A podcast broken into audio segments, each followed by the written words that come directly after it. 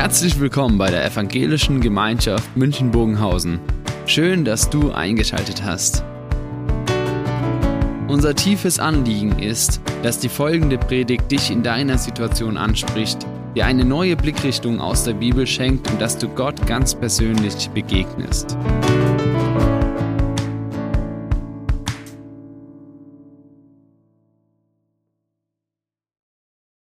Ich lese Jeremia 9, die Verse 22 und 23. So spricht der Herr. Ein Weiser rühme sich nicht seiner Weisheit, ein Starker rühme sich nicht seiner Stärke, ein Reicher rühme sich nicht seines Reichtums, sondern wer sich rühmen will, der rühme sich dessen, dass er klug sei und mich kenne, dass ich mich kenne, dass ich der Herr bin, der Barmherzigkeit, Recht und Gerechtigkeit übt auf Erden, denn solches gefällt mir, spricht der Herr. Als ich den Bibeltext im Zusammenhang lese, ist mein erster Gedanke, dieser Bibeltext ist aber ganz seltsam eingebettet in vorausgegangene Aufzählungen von Bosheiten, von Lügen, Untreue, Betrug und Täuschung. Dann folgen Klagen über Juda und sein Schicksal und nachfolgend Worte über Gericht und Abrechnung. Und zwischendrin dann diese Aussagen über das Falsche und über das rechte Rühmen, über Weisheit. Zuerst finde ich überhaupt keinen Zusammenhang. Ich denke, das passt doch überhaupt nicht da rein. Das muss doch von irgendwo anders herkommen. Ja, mehr noch. Bei der ersten Betrachtung des Textes denke ich, das sind doch eigentlich Sprüche, die könnten auch in irgendeinem Poesiealbum stehen. Sind das nicht irgendwelche Allerweltsweisheiten? Wer macht denn schließlich sowas, sich seiner Weisheit zu rühmen? Ist das nicht schon ein Widerspruch in sich, weise sein und sich dessen dann auch noch zu rühmen? Wer, wer stellt sich denn hin vor die Leute und sagt, ich bin der super Durchblicker. Ich weiß genau und richtig und präzise zu denken, zu reden und zu handeln. Ja, man kann ja vieles denken, aber man, wenn man wirklich weise ist, ist man doch nicht unvorsichtig. Die Worte Ruhm und Ehre sind in der Alltagssprache eng miteinander verbunden. Und die werden ja synonym verwendet. Und wir glauben eigentlich, dass es sich um veraltete Begriffe handelt, als es noch Ritterturniere gab und Duelle, wo für Ruhm und Ehre gekämpft wurde. Dabei unterliegen Ruhm und Ehre nur einem Zeitgeist und wandeln sich.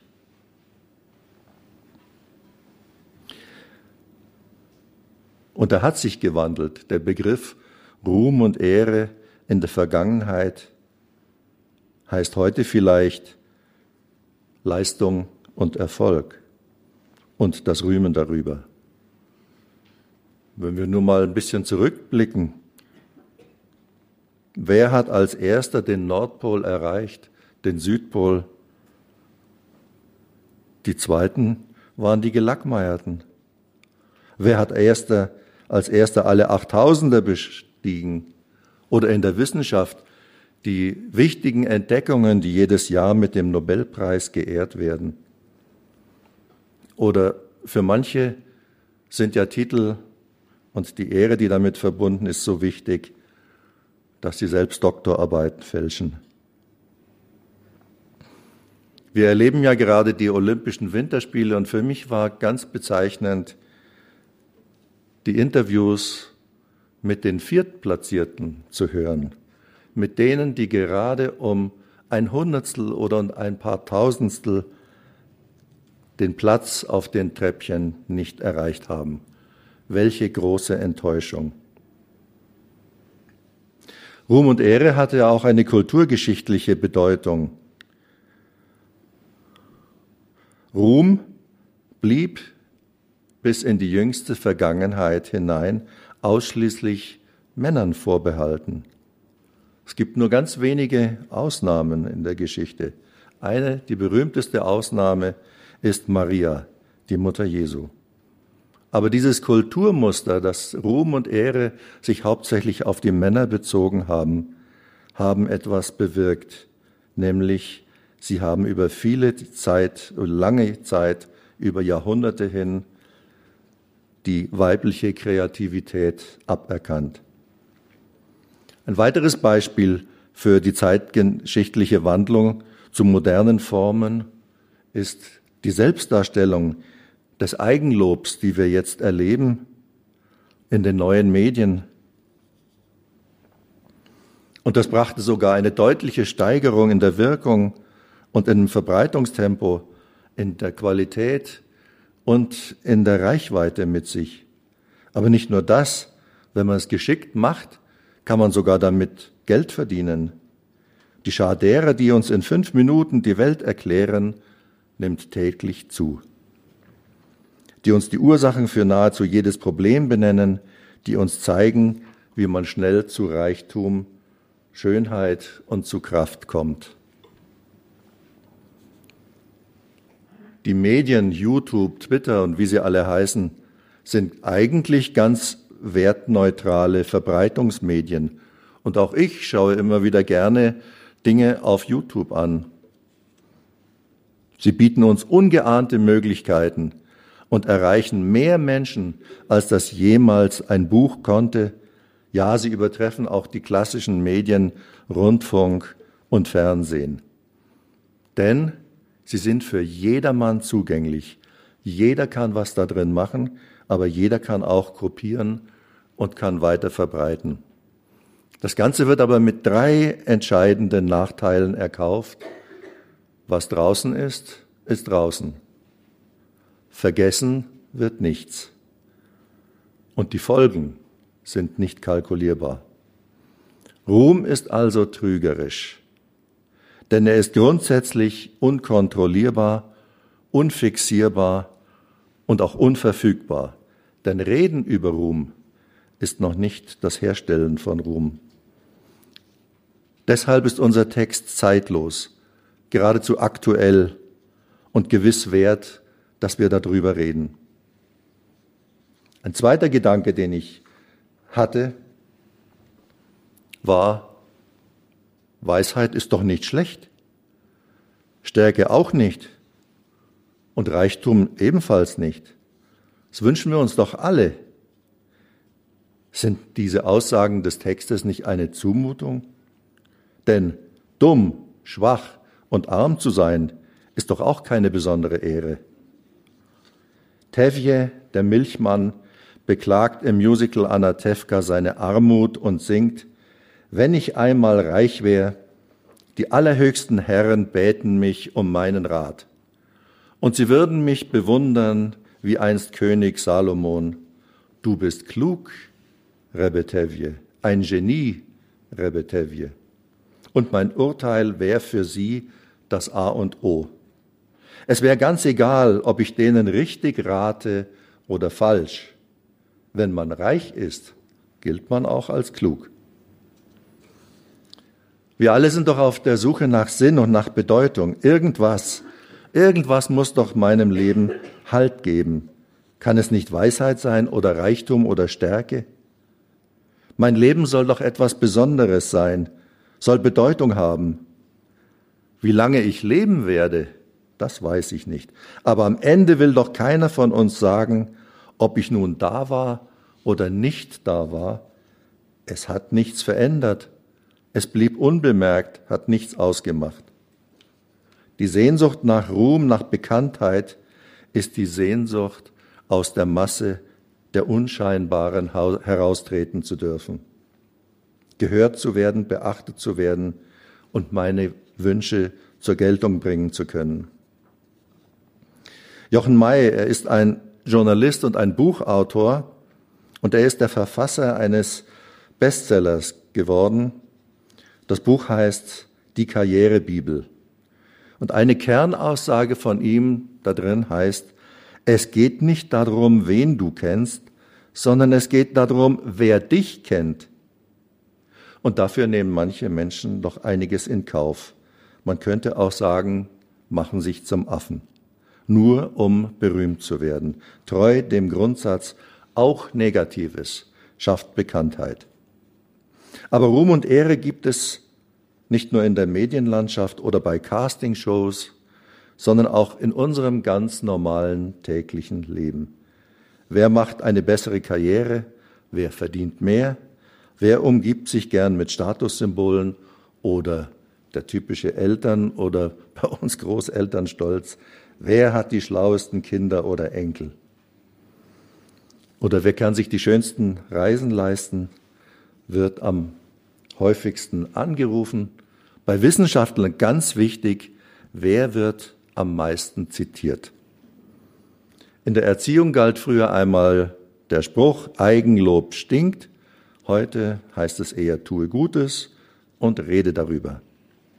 Es gibt Aussagen von Spitzenmanagern, ganz berühmt geworden ist eine Aussage von einem Bankmanager, den Namen möchte ich jetzt nicht sagen, der hat gesagt, ich habe zu Anfang zwei Millionen verdient.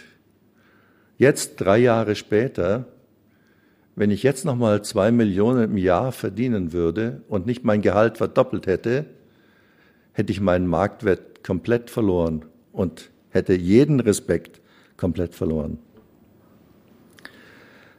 Aber wir können ja auch mal in unseren eigenen frommen Spiegel schauen.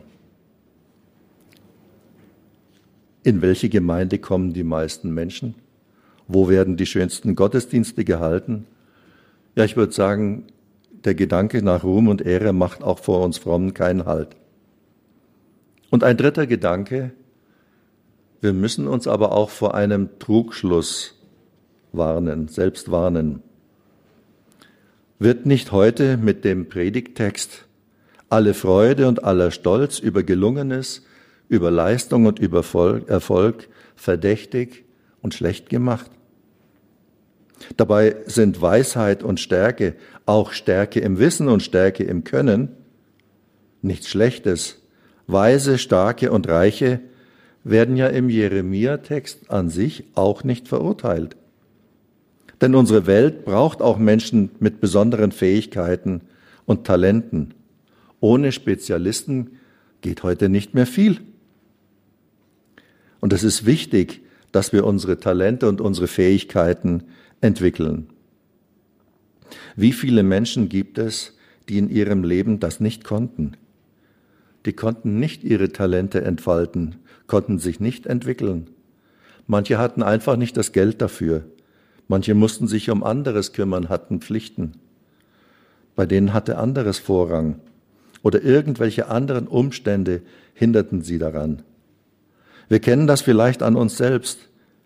Und wie schön ist es da, wenn jemand es tatsächlich konnte, seine Talente und Fähigkeiten entwickeln und damit glücklich wurde. Ja, Lob und Anerkennung sind ganz wichtige Kriterien für das Wachsen, für das Wachsen unseres Selbstwertgefühls und unseres Selbstbewusstseins. Sie richten uns auf, sie nehmen uns Ohnmachtsgefühle, und sie nehmen uns auch manche Depressionen. Nein, Stärke und Weisheit sind nicht negativ, Reichtum auch nicht. Der Selbstbezug, alles ausschließlich aus eigener Kraft geschafft zu haben, der führt zur Selbsttäuschung und zur fatalen Fehleinschätzung. Es gibt eine Schriftstellerin, die hat in einem Interview gesagt, Ruhm ist nicht gut für Menschen. Berühmte Leute glauben plötzlich, was man ihnen sagt, nämlich, dass sie besser sind. Daniel hat eine ganz andere Aussage getroffen. In Daniel 2 steht, ich danke dir und lobe dich Gott, mein Vater, denn du hast mir Weisheit und Stärke verliehen. Und ein letzter Gedanke, Gott macht uns ein Angebot der rühme sich dessen, dass er klug sei, heißt es. Das ist schon eine anspruchsvolle Aussage von sich zu behaupten, ich bin klug und kenne Gott. Denn im ersten Johannesbrief Da heißt es im zweiten Kapitel, wer da sagt, ich kenne ihn und hält seine Gebote nicht, der ist ein Lügner. Und in solchem ist keine Wahrheit. Auch hier ist das Kennen Gottes mit dem persönlichen Einsatz und mit Gottes, für Gottes Gebote verbunden und mit der Wahrheit assoziiert. Was sind das bloß für hohe Hürden in Wirklichkeit? Höhere gibt es wohl kaum, als ständig seine Gebote zu halten und bedingungslos in seiner Wahrheit zu leben. Ich sagte am Anfang, dass ich keinen Textzusammenhang fand zwischen diesen eingeschobenen Aussagen über Ruhm und Ehre und dem Umgebungstext. Schließlich aber sehe ich in der Gegenüberstellung des Dreiklangs aus Weisheit, Stärke und Reichtum auf der anderen Seite mit der Harmonie aus Barmherzigkeit, Recht und Gerechtigkeit einen Ausweg, einen Ausweg aus den Schilderungen von Betrug, von Täuschung und Ungerechtigkeit. Und deshalb auch, wer sich rühmen will, der soll sich dafür rühmen, Gott zu kennen. Denn für diese drei Haltungen, Barmherzigkeit, Recht und Gerechtigkeit, für diese drei Haltungen steht Gott. Und es ist eine Alternative und ein Kontrast. Sich Gottes rühmen ist eben gerade keine weltabgewandte, frömmelnde Haltung, sondern eine, die sich dieser Welt zuwendet, sich in die Angelegenheit der Welt einmischt. Vielleicht ist es das grundsätzliche und die grundsätzliche Aussage des Propheten. Wenn wir uns nicht selbst rühmen, weil wir so weise, stark und reich sind, sondern wenn wir uns Gottes rühmen, der für Barmherzigkeit, Recht und Gerechtigkeit eintritt, dann verändert das unseren Blick. Einen Blick auf das Miteinander in der Gemeinschaft, in der Gesellschaft und in der Gemeinschaft der Christen. Und diese Gemeinschaft ist nicht virtuell, sondern real. Gott sagt mir Lebenssinn zu. Nicht ich sage ihn mir zu. Aus dieser Haltung heraus kann ich mich selbst einschätzen und etwas beitragen zum Miteinander der Kinder Gottes. Amen.